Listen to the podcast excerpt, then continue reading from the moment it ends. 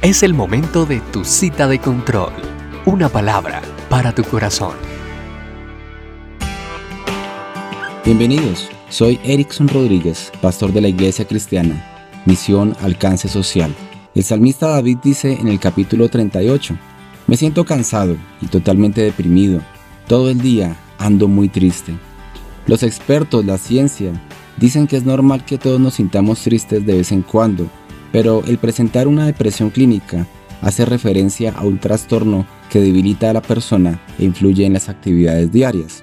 El considerar que no se es útil para nada, la tristeza profunda, la incapacidad para solucionar distintos problemas que se presentan y el experimentar sentimientos amargos acompañan un estado considerado hoy día muy normal, la depresión. Muchos siervos de Dios tuvieron también este tipo de sentimientos.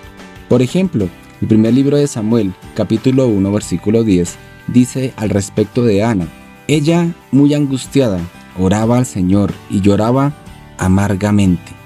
También dice el primer libro de Reyes, capítulo 19, versículo 4, al respecto de Elías. Él anduvo por el desierto un día de camino, y vino y se sentó bajo un enebro. Pidió morirse y dijo, Basta ya, Señor, toma mi vida, porque yo no soy mejor que mis padres. Al parecer Elías quería morirse.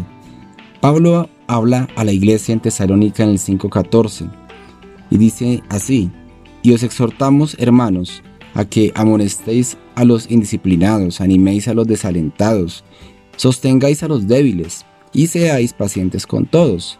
Es claro que hombres de Dios, creyentes y cualquier persona puede atravesar estos episodios en sus vidas, pero ¿Qué debe tener en cuenta el Hijo de Dios con respecto a estas situaciones?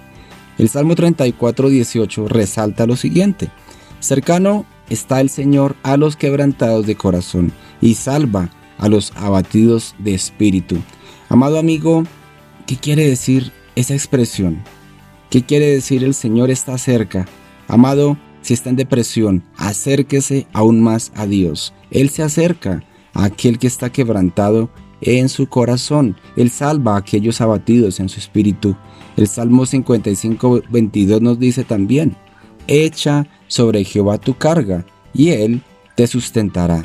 No dejará para siempre caído al justo. Una de mis frases preferidas es, cada persona es un mundo, cada persona vive su mundo, cada persona tiene su vida, cada persona tiene sus propias problemáticas, pero ante cada circunstancia, el Señor nos dice, echa sobre mí tu carga, yo te sustentaré. Poderoso Dios, exaltamos tu nombre en este día.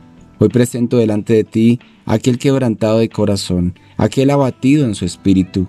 Clamo para que te acerques, le levantes y le sustentes. Tu palabra dice, no dejará para siempre caído al justo. Por eso oro, porque en tu infinita misericordia y perfecta voluntad obres en todas y cada una de las situaciones que cada amigo atraviesa.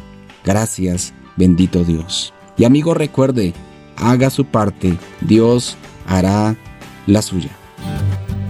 Nos encontramos en tu próxima cita de control.